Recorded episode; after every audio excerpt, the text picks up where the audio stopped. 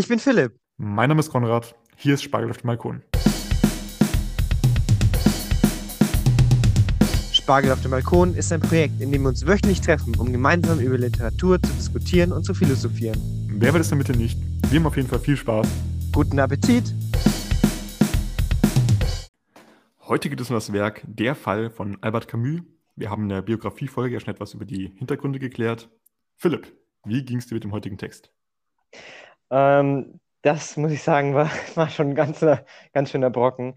Ähm, mir hat der Text an sich nicht so gut gefallen. Von der Sprache her ist er eigentlich schon ganz gut. Ähm, vom generellen Plot eigentlich auch nicht so schlecht. Wenn man, glaube ich, nochmal drüber nachdenken sollte, ist er mhm. besser. Aber war nicht so das krasse Buch, finde ich. Wie hat es dir gefallen? Ja, also es war schon gekonnt und erfrischend geschrieben. So der Camus-Style nenne ich es jetzt mal. Ja. Aber der Inhalt war schon eher schwer, also schwer im Sinne von langwierig und eher anstrengend nachzuvollziehen. Also ich habe da jetzt tatsächlich nicht nur meine Meinung mal rausgesucht, sondern auch bei literatur-blog.at geschaut und die haben geschrieben, nicht einfach zu lesen, mehrmals war ich knapp daran aufzugeben, die langatmige Sprache des Jean-Baptiste Clement muss aber so sein, so wirklich, soll wirklich als er selbst erzählen.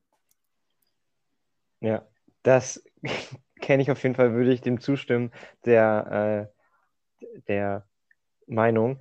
Aber ja. es ist ja auch ein bisschen so ein neuer Teil von Camus. Also, äh, das ist so, so der, der erste Schritt in seinem neuen Epos sein. Äh, leider hat er es nicht weiter ähm, geführt, weil er danach gestorben ist. Das war sein letztes Buch, das er veröffentlicht hatte, bevor vor seinem Unfalltod.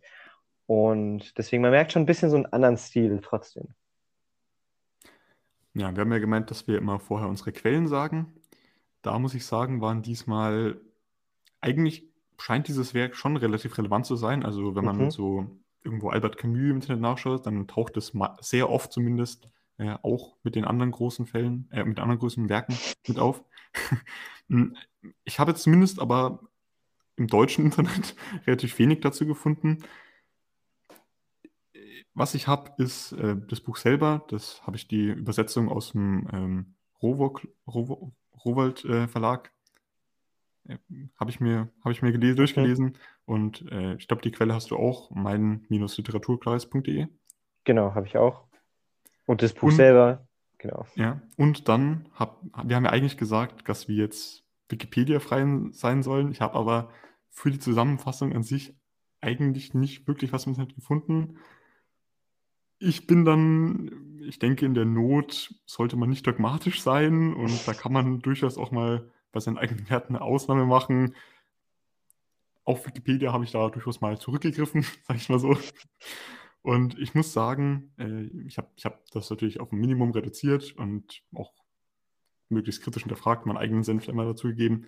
Aber jetzt, wo man es mal so ein bisschen vergleichen kann, muss ich sagen, war Wikipedia eine echt schwache Quelle. Also zumindest dieser Wikipedia-Eintrag hier, das hat alles, was wir auch damals kritisiert haben, sehr zusammengewürfelt gewirkt.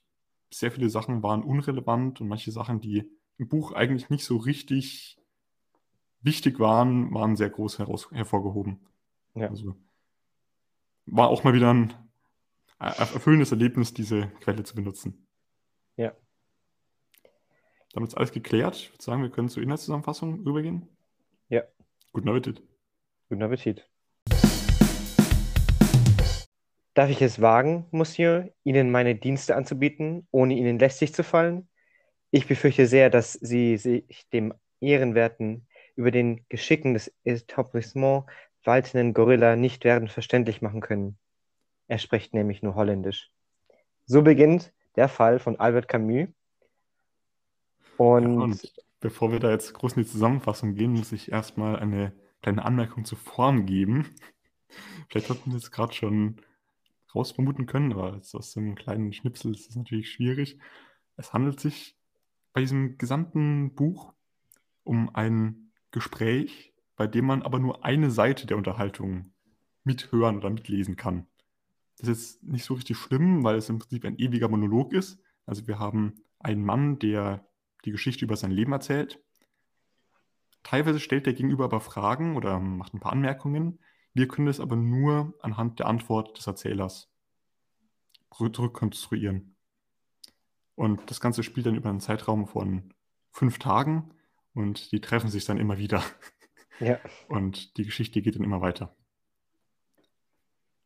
So, zum Beginn, wir befinden uns in einer Bar, die den Namen Mexico City trägt, allerdings in Amsterdam ist. Wir haben einen Erzähler, der, wie wir gerade gehört haben, sich zu den Fremden hinsetzt. Der kann kein Niederländisch sprechen und der hilft ihm dann beim Bestellen von einem Getränk. Und dann beginnen diese langsam in ein Gespräch überzugehen und der Erzähler erzählt dem Fremden die Geschichte seines Lebens. Der Erzähler heißt Jean-Baptiste Clement und er stellt sich als einen Bußrichter vor, erwähnt aber auch, dass er eigentlich früher mal ein Anwalt in Frankreich war. Und dann so langsam dröselt sich auf, wenn er so mehr über sein Leben erzählt, wie es zu diesem Wandel kam. Also er war damals sehr selbstsicher und stellt sich sein damaliges Ich als sehr bescheiden und gutmütig dar. Also er hat zum Beispiel vor Gericht auch unentgeltlich Schwache oder Leute, die prinzipiell ungerecht behandelt werden, verteidigt und äh, stellt so ein bisschen so dieses Klischee eines ähm, guten Ehrenmanns, wie auch immer, dar. Jetzt kommen da allerdings manche Situationen, wie zum Beispiel, dass es eine Frau gibt, die sich von einer Brücke ins Wasser stürzt. Er kommt dort gerade vorbei und er hilft ihr aber nicht, sondern geht einfach drüber weit, geht einfach an der Brücke vorbei weiter und versucht, so möglichst wie es geht, diesen Vorfall zu ignorieren, um sich selber nicht in Gefahr zu begeben. Er lebt dann wie gewohnt sein Leben weiter, wird aber von Schuldgefühlen verfolgt und immer wieder, wenn er von der Brücke, an der Brücke vorbeigeht, hört er dann so ein Lachen aufkommen. Es gibt dann noch einen weiteren Vorfall, und zwar an einer Ampel fährt ein Motorrad vor ihm und wirkt dann an der Ampel den Motor ab. Als die Ampel wieder grün wird, äh, empfiehlt der Zähler dem Motorfahrer, dass er vielleicht das Motorrad an die Seite schieben könnte. Auch mehrmals, der will es aber nicht. Und äh, deswegen steigt der Zähler, ist der Zähler damals ausgestiegen, um den Motorradfahrer zu schlagen. Der, es kommt aber ein Passant und interveniert, indem er den Erzähler schlägt. Dann fährt der Motorradfahrer weg und der Erzähler muss gedemütigt wieder ins Auto steigen. Und hier gibt es auch nochmal ein Zitat, das ganz interessant ist. Um, ja, es wird dort geschrieben. Ich sah mich immer wieder stillschweigend in meinem Wagen steigen, den ironischen Blicken einer Menschenmenge ausgesetzt, deren Schadenfreude umso größer war, als ich, dessen entsinne ich mich noch genau, einen sehr eleganten blauen Anzug trug. Ich hörte immer wieder jenes jämmerliche Wicht, das mir trotz allem gerechtfertigt schien, denn im Grunde hatte ich in aller Öffentlichkeit gekniffen. So endet praktisch diese Szene mit diesem Motorrad. Ja, mit der Zeit durch dieses Motorradserlebnis, vor allem auch, das ist so das große Erweckungserlebnis, das ihn ja immer wieder verfolgt, wegen dem Lachen, diesem Brückenerlebnis, erkennt er, dass er, der sich ja eigentlich sehr selbstsicher war, eigentlich ein ziemlich selbstsüchtiger Heuchler ist. Und er kann nicht mehr so leben, wie er das vorher gemacht hat. Er schließt seine Kanzlei, er erkennt, dass jeder irgendwie etwas an Schuld trägt, auch er. Hat mich sehr an Thomas Pfanne erinnert, dazu wahrscheinlich später noch mehr. Und an, bisher haben die Gespräche immer in der Bar, also Mexico City, oder beim Spazierengehen stattgefunden. Jetzt sind wir wieder auf dieser Metaebene, sind nicht mehr in seinem Leben, sondern wieder bei dem Gespräch. Und jetzt gehen sie aber zu so dem, dem letzten großen Teil, der in dieser Geschichte kommt, in seine Wohnung, die dort in einem, im ehemaligen Jugendviertel, Judenviertel von Amsterdam findet. Da kommen dann auch noch ein paar ein bisschen kritische Kommentare äh, mit, mit, mit, dem, mit der Jugendverfolgung Nationalsozialismus zu. Ähm, kann ich jetzt nicht äh, weiter darauf eingehen. Er erzählt hier dann aber, wie er nach Amsterdam gekommen ist. In Frankreich ist der Krieg ausgebrochen. Der Erzähler hat sich erst überlegt, ob er zum Widerstand gehen soll, ist dann aber über London nach Nordafrika geflohen und wollte sich dann da in Tunis niederlassen. Und dort in Tunis ist ihm Folgendes passiert. Wieder ein Ausschnitt aus dem Buch. Wie dem auch sei, Ich gelangte schließlich nach Tunesien, wo eine holde Freundin mir Arbeit wusste. Diese Freundin, eine höchst gescheiterte Person, äh, gescheite Person, war beim Film. Ich folgte ihr nach Tunis und erfuhr ihre wahre Tätigkeit erst nach der alliierten Landung in Algerien. An jenem Tag wurde sie von den Deutschen verhaftet. Ich auch, aber ganz unfreiwillig. Ich weiß nicht, was aus ihr geworden ist. Ich sehe schon Tunis und äh, Tunesien verfolgt uns hier in diesem Podcast. er wurde auf jeden Fall von den äh, Nazis verhaftet, ist dann im K KZ gelandet und erzählt dann, so ein bisschen Sprung, äh, anhand einer Tafel, die er in seinem Zimmer dort hat, auf dem wenn sie die unbestechlichen Richter ähm, mit Johannes dem Täufer abgebildet sind, warum oder wie er zum Bußrichter, also den er sich ja am Anfang vorgestellt hat, geworden ist. Und zwar büßt er für die Verfehlungen, welche er vorher begangen hat, welche die Gesellschaft an sich eigentlich nicht bestraft. Wieder vielleicht Präferenz zur Panne. Und am Schluss kommt dann noch so raus, dass der Gesprächspartner eigentlich ein Polizist ist. Das ist aber so ein bisschen verwoben. Also er, der Gesprächspartner könnte auch Anwalt sein. Das wird auch gar nicht mehr so groß kommentiert. Das Ganze endet auf jeden Fall dann mit der Aussage, dass er das Mädchen, zitiere, zum Glück nicht nochmal retten kann. Ja, auf jeden Fall sehr komisch. Das Ende, wie du sagst, ist ein bisschen, wirft Fragen auf und es macht nicht einfach, dass alles nur in einem Monolog dargestellt wird. Ich muss auch sagen, bei der Inhaltszusammenfassung habe ich jetzt viel ausgelassen. Also zum Beispiel gibt es da noch eine Passage, wo er ausführlich über die Abenteuer mit verschiedenen Damen eingeht. Ja. Das würde jetzt hier alles ein bisschen zu weit führen. Da, der geht da wirklich in tiefste Details von seinem Leben rein. Ich glaube, das Relevanteste haben wir hier zusammengefasst und damit können wir eigentlich dann zur Interpretation übergehen. Okay, das erste, was ich natürlich wieder habe, sind Die sprechende Namen. Namen. Ganz ja. einfach. Ähm, Jean-Baptiste Clement, ähm, du hast ja gerade eben den Johannes den Täufer, das Bild von ihm erwähnt und das passt ja sehr gut. Das wird am Ende des ähm, Buches erwähnt, aber schon am Anfang kann man damit schon was anfangen, weil Jean-Baptiste ist ja Johannes und Baptiste ist ja auch irgendwas im Französischen äh, mit Taufen, oder? Also Johannes Mhm. der Täufer und Clement heißt dann im Lateinischen, es ist ein lateinisches Wort, heißt herausschreien. Also irgendwas will der Täufer herausschreien. Vielleicht, dass er die ganze Zeit Buße tun muss oder so, sich schuldig macht und Buße tun muss. Ähm, dann, genau. Und äh, das hast du jetzt nicht erwähnt, aber es gibt noch ein anderes Bild, nämlich die gerechten Richter, oder? Ähm, Die habe das ich von ich erwähnt. Ach, Das, okay, das war das, das war das, genau. Ach so, dann habe ich das nur falsch verstanden. Ich dachte, das wären zwei Bilder. Also die, das okay. ist so eine, das ist so eine Tafel, die, ist eigentlich, die eigentlich in einer Kirche hängt und über Ah, verschiedene Geschichten mit Deutschland im Krieg, wie auch immer. Ich glaube, eigentlich soll das an Belgien zurückge ge zurückgegeben werden. ja, das Ist wurde aus Gent gestohlen, das ja, Bild. genau. Und das hat er jetzt irgendwie in seinem äh, Besitz. Und da sagt er, da jeder Richter eines Tages zum Büßer wird, müsste man einfach den umgekehrten Weg einschlagen und den Beruf des Büßers ergreifen, um eines Tages Richter zu werden. Ein bisschen so eine umgekehrte Logik. Ja. Ähm, die Frage, okay, er ist jetzt Büßer, ähm, warum kommen wir vielleicht dann auch gleich noch dazu, aber ist er dann ein Richter? Ist er ein gerechter Richter, so wie das Bild eben ist? Ähm, das hat jetzt ein bisschen vielleicht weniger mit sprechenden Namen zu tun, aber eher mit den Themen.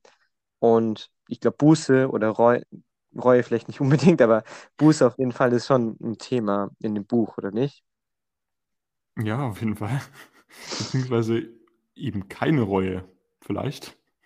Ja, das ist, das ist so ein bisschen, ist es, aber äh, ohne, also er bestraft sich ja schon irgendwie selbst. Ähm, zum Buße-Thema kommt vielleicht noch, äh, Ja. aber erst nochmal, was bedeutet denn, warum macht er das, was er macht, sag ich mal?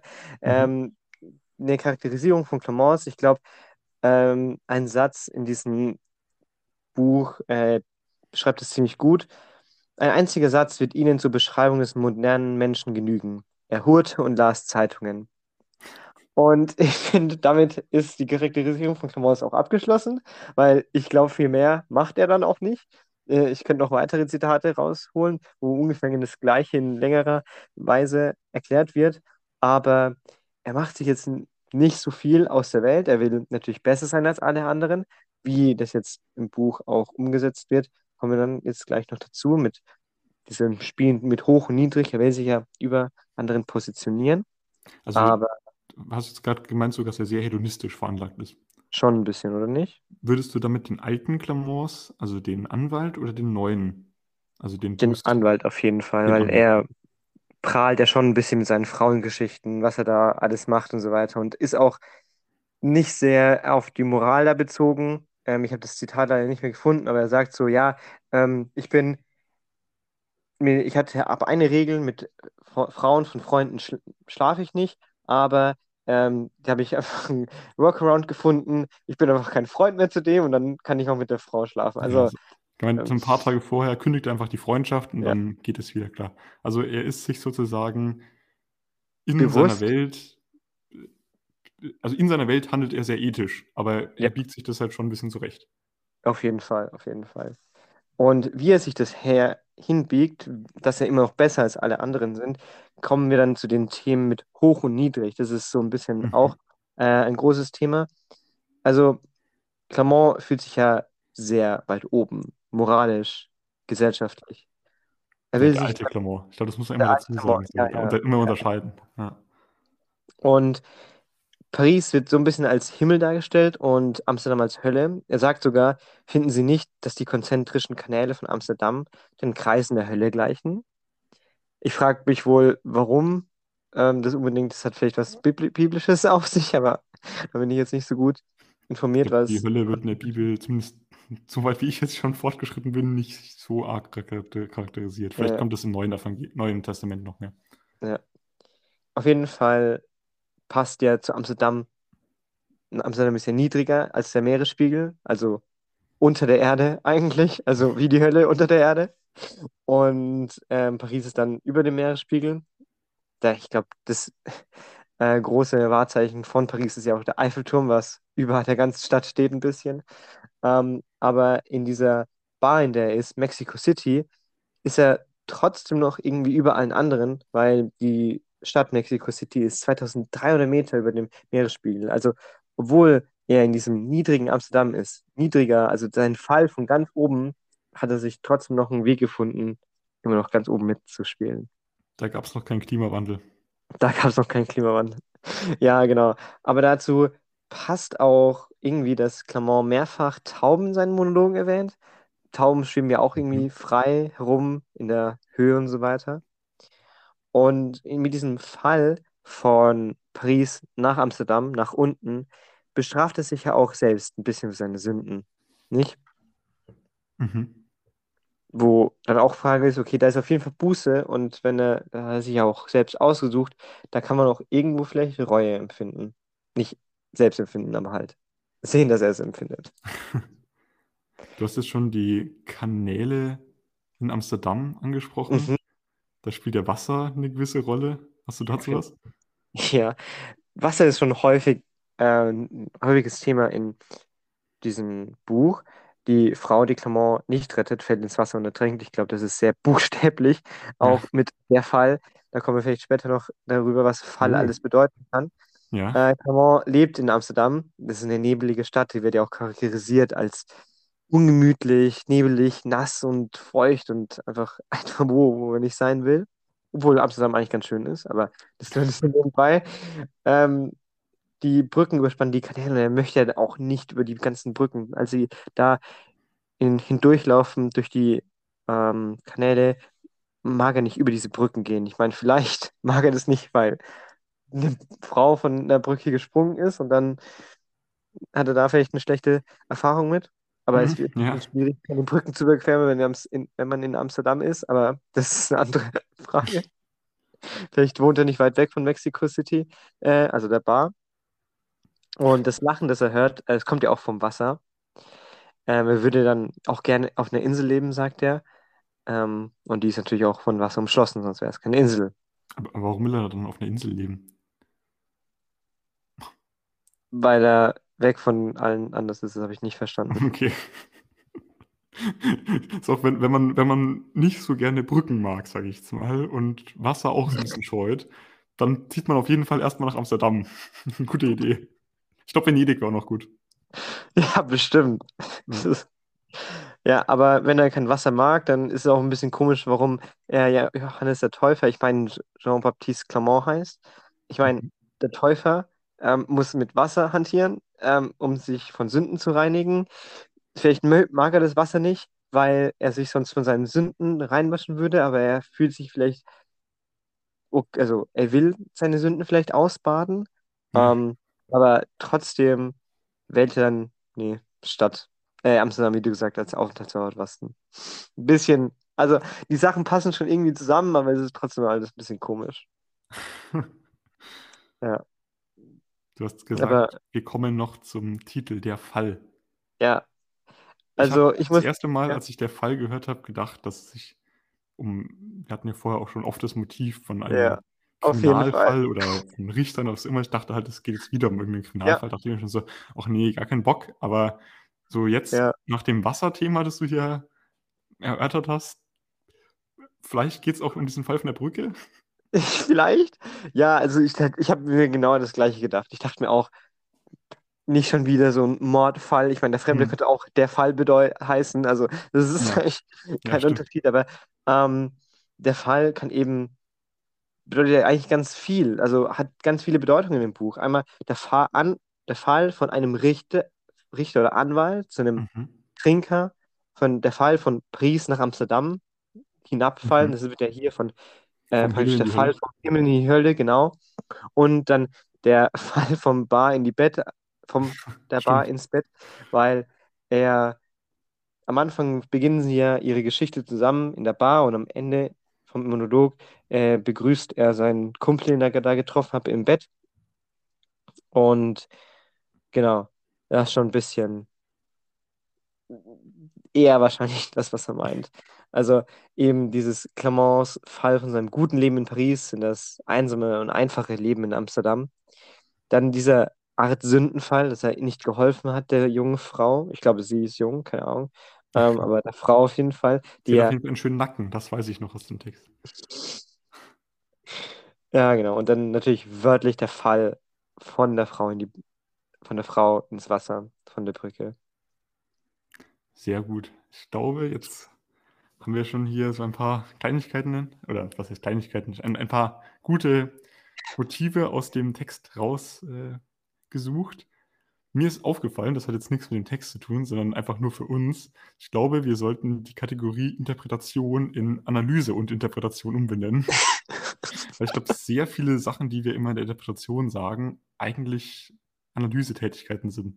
Ja, Und das ist, glaube ich, auch so diese, das macht man, glaube ich, auch immer so, ne? so Zusammenfassung, Analyse, Interpretation. Ich glaube, wir sollten das irgendwie umbenennen, aber meistens verschmilzt Interpretation und Analyse zusammen, das ist eh, ja.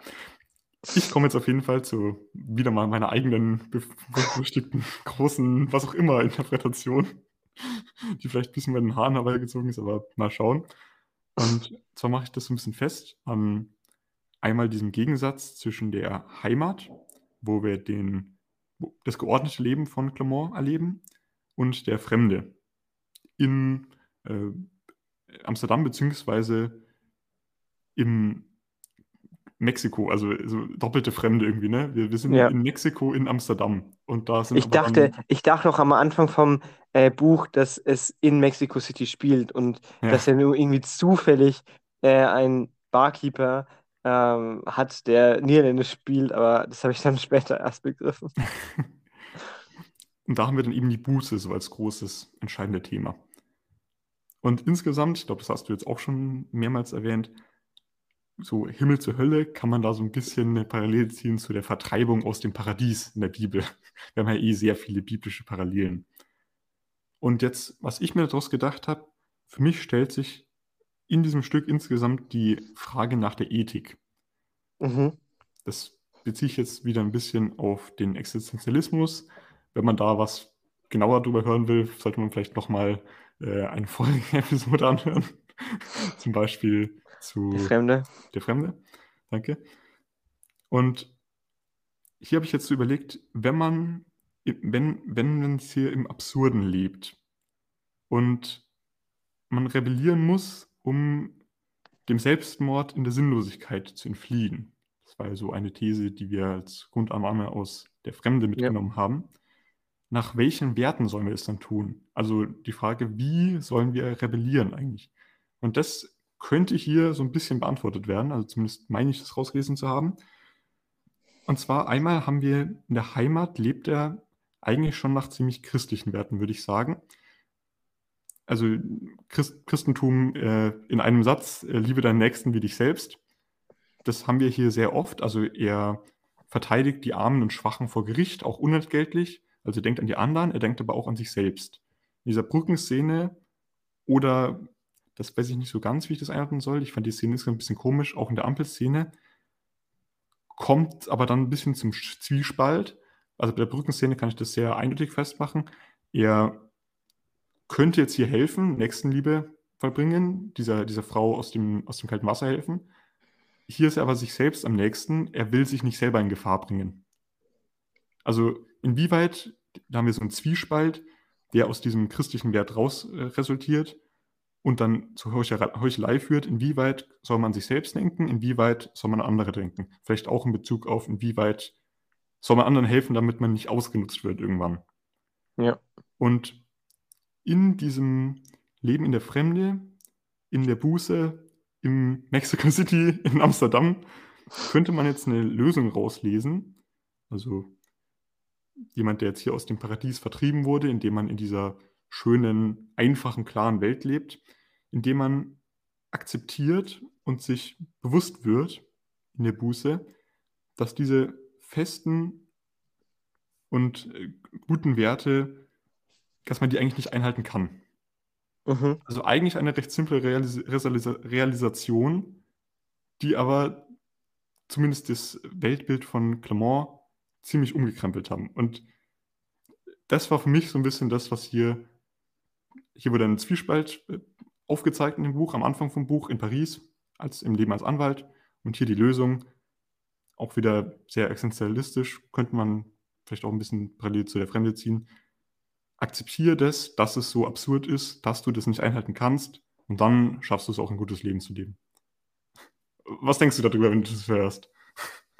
Ja, ich darf ich vielleicht nochmal ähm, darauf aufbauen oder vielleicht meinen eigenen Wort wiedergeben. Gerne. Ähm, also praktisch in Paris ist er nicht zufrieden, weil er eben durch seine Werte dort nicht leben kann. Also diesen Zwiespalt wird dort offensichtlich durch sein Leben und deswegen muss er fliehen nach Amsterdam, wo er dann eben in Buße lebt, was er dann, was nicht so gutes Leben, also kein moralisches Leben vielleicht, aber äh, mhm. ein Leben, wonach er dann seine Regeln machen kann und mhm. dann praktisch, vielleicht ist es ein sinnloses Leben, aber er ist jetzt in einem neuen Umfeld, neue Regeln, neue Stadt, die er für sich aufgebaut hat. Und da kann er dann leben, weil wir erleben ihn ja in Amsterdam nicht wirklich als einen unglücklichen Menschen. Wir erfahren, okay, er war in Paris, ein Mensch, der war eigentlich ganz zufrieden mit seinem Leben. Dann kommt eben diese komischen Sachen, die passieren, dass eben dieser Zwiespalt zwischen Gut und Böse oder zwischen dem christlichen Leben und einem nicht-christlichen ja. Leben. Und dann kommt er eben nach Amsterdam. Keine Ahnung jetzt, was er da unbedingt macht, aber auf jeden Fall ist er glücklicher als zu seiner letzten Zeit in Paris, oder nicht? Ja, also er, er scheint zumindest kein schlechtes Leben zu haben. Also ja. er beklagt sich zumindest nicht. Ja. Es wirkt aber trotzdem etwas merkwürdig. Also da können wir jetzt vielleicht ein bisschen in die Kritik zu Camus übergehen. Das hatten wir ja schon in der letzten Folge, dass wir so ein bisschen gemeint haben, ja, Existenzialismus, Existenzialismus würde ich jetzt nicht unbedingt für mein Leben übernehmen. Hm, prinzipiell finde ich jetzt auch diese Aussage, die ich jetzt daraus überlegt habe oder die wir jetzt hier rausbelegt haben, akzeptiere das, dass es keine guten, feste Werte gibt und dann brauchst du dich auch nicht mehr für die zu schämen, die du vielleicht die hattest. Du ja, aber das sind ja dann immer noch keine Werte. Also, wonach sollst du denn dann leben? Die Frage bleibt offen, weil ja, richtig, ähm, ja. ich glaube, eben in dieser Endphase in Paris sagt er, dass er irgendwie ähm, Kinder schlägt, einfach so, weil er Mhm. Bock drauf hat. Und das ist ja auch irgendwie nicht so geil. Aber am Anfang ist es so ein bisschen so ein äh, Gegenüberstellung. Am Anfang sagt er, dass er irgendwie jungen Leuten hilft oder Kindern hilft, so weisen Kindern hilft. Und am Ende schlägt er die, was ja auch irgendwie es hat sich ja eigentlich nichts geändert. Die Stadt ist ja die gleiche geblieben, die Werte sind vielleicht die Hm. gleichen geblieben, aber er ändert sich ja oder ändert sein Verhalten auf jeden Fall. Mir fällt gerade so dieses Sprichwort ein, das Kind ist in den Brunnen gefallen, ne? Ja, Das passt irgendwie auch dazu. Ich weiß nicht, vielleicht gibt es das auf Französisch nicht oder vielleicht heißt es da anders. Die Frau ist von der Brücke gefallen oder so. aua. Vielleicht. Ja, genau, aber Das, das muss man, ich, auch noch erwähnen. Ich glaube, für Clement gibt es kein Zurück mehr. ja, Also wenn er das Aber- einmal erkannt hat, dass diese Werte, die er da hatte, nicht endgültig sind. Also entweder muss er sich weiterentwickeln und dann doch wieder zum Schluss kommen, oder er kommt einfach gar nicht mehr zurück. ja, dass er praktisch von Stadt zu Stadt zieht. Erst äh, Paris, dann Amsterdam, dann London, dann Kopenhagen, dann Berlin, dann Zürich, keine Ahnung. Ähm, ja, das ist, ist natürlich interessant, weil, okay, wir wissen jetzt, wie man seine moralischen Grundwerte ändert. Also von Paris nach Amsterdam ist klar, aber Hm. heißt es jetzt, dass Amsterdam richtig ist? Heißt es jetzt, dass, wie du sagst, dass es dann dort zu Ende ist, dass es weitergeht? Also Richtig, heißt es, dass es da endgültig ist? Ja, sehr gut. wird Sehr nicht gut. beantwortet. Es wird nicht beantwortet. Es ist einfach so, okay. Ähm, aber eigentlich ja schon, oder nicht? Weil wenn wir sagen, okay, in Paris war das sinnlose Leben, okay, das hat man akzeptiert, ähm, dann müsste man eigentlich in Paris bleiben, aber egal. Äh, das hat man eben seine neue Welt aufgebaut oder seine neuen Ziele erreicht, erkannt, dass es sinnlos ist. Und dann lebt man halt eben zufrieden und dann ist es eben Amsterdam das endgültige Ziel eben. Ich meine, man könnte jetzt auch überlegen, du hast gerade gemeint, warum geht man dann weg aus Paris? Man könnte Also aus, überlegen, aus, vielleicht, aus, also aus einer metaphorischen Sicht. Ja. man könnte vielleicht überlegen, dass der Nationalsozialismus die Ja. Franzosen, wie auch immer, aus, aus ihrem ähm, Paradies vertrieben hat. Vielleicht wäre das eine Idee, die auch noch da reinpasst. Ja. Aus Ich habe auch noch irgendwo gelesen, dass eben, du hast gemeint, er gibt da ein paar kritische Argumente äh, gegenüber Aussagen generell. Ja. Aussagen generell, also generell und auch gegenüber dem Nationalsozialismus, da stimme ich komplett zu. Die sind auf jeden Fall kritisch. Ähm, ich habe die sehr hoch gesteckte These äh, gelesen, dass Ja. das eben ein bisschen erklären soll, warum der Völkermord äh, überhaupt passiert ist. Ähm, ich kann dem Ah, jetzt okay. nicht so ganz folgen und zustimmen, aber auf jeden Fall wird es ja an, also angesprochen und vielleicht kann man da auch noch was rausnehmen. Oder was denkst du dazu? Ich muss sagen, dass ich bei dem Thema sowieso sehr vorsichtig bin Ja. und dass ich da jetzt noch nichts überlegt habe bezüglich diesem Zusammenhang und dass ich deswegen jetzt auch einen Teufel tue und mir da irgendwas aus dem, äh, aus der Tasche ziehen werde. Dazu. Aber äh, es, es könnte sein. Also vielleicht ist, können wir das als Aufruf für äh, Leute, die zuhören, machen, dass man da vielleicht auch mal selber nachdenken kann. Ja, genau. Also äh, das Buch ist ja auch ähm, 56 erschienen. Also Ich wollte Nicht gerade sagen, das Buch ist ein Kind seiner Zeit. Ich habe hier auch noch, vielleicht um das jetzt ein bisschen zum Ende zu bringen, ein Zitat wieder von literatur-blog.at. Nun bin, also wo, wo es so ein bisschen um die Wertung des Buch auch, Buchs auch ging. Nun bin, ich, nun bin ich einmal im 21. Jahrhundert zu Hause und nicht im Jahr 1956 und kann deshalb auch nur mit drei von fünf Sternen bewerten. Als ich das gelesen habe, dachte ich mir so, ja, ich glaube, das passt. Also heute würde man das einfach nicht mehr so schreiben. ja, ja. Das ist auf jeden Fall, man sagt ja so häufig, ähm, die Bücher altern nicht. Ich glaube das schon ein bisschen mehr.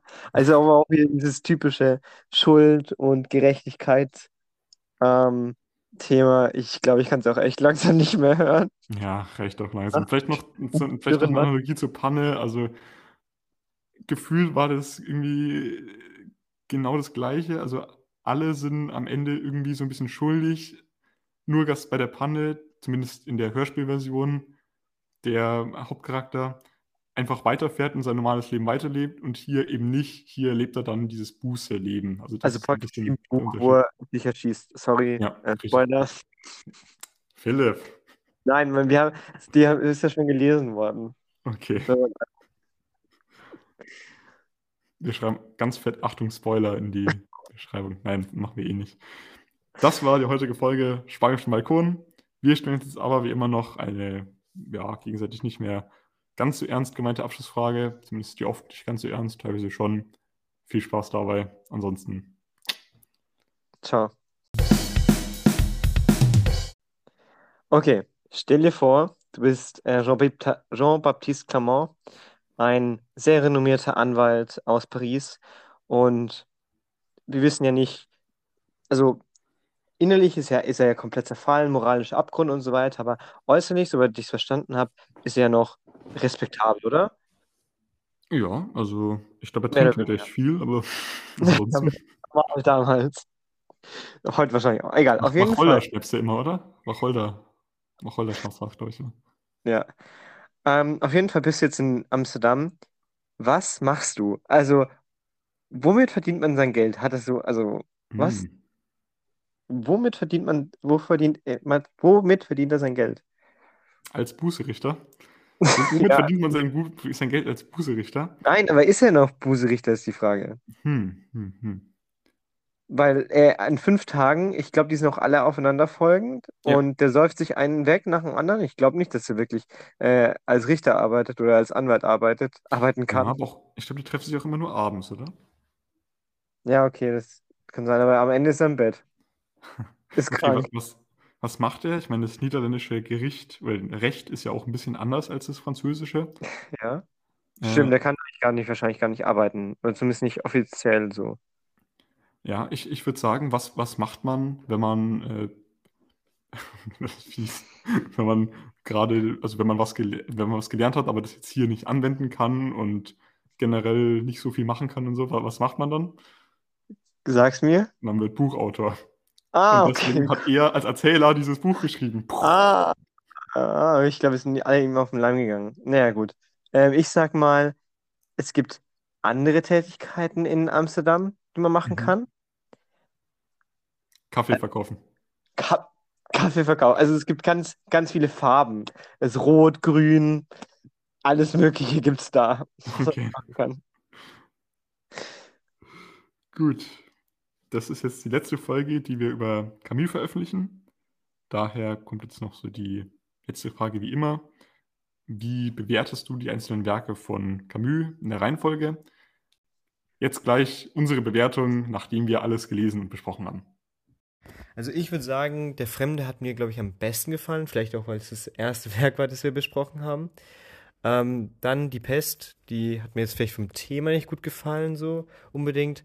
Aber so wie es geschrieben war, war es auf jeden Fall eindrücklich. Ähm, der Sisyphos habe ich wohl wenig verstanden, aber ähm, es war auf jeden Fall mal interessant, das so durchzusprechen, durchzudenken und so weiter.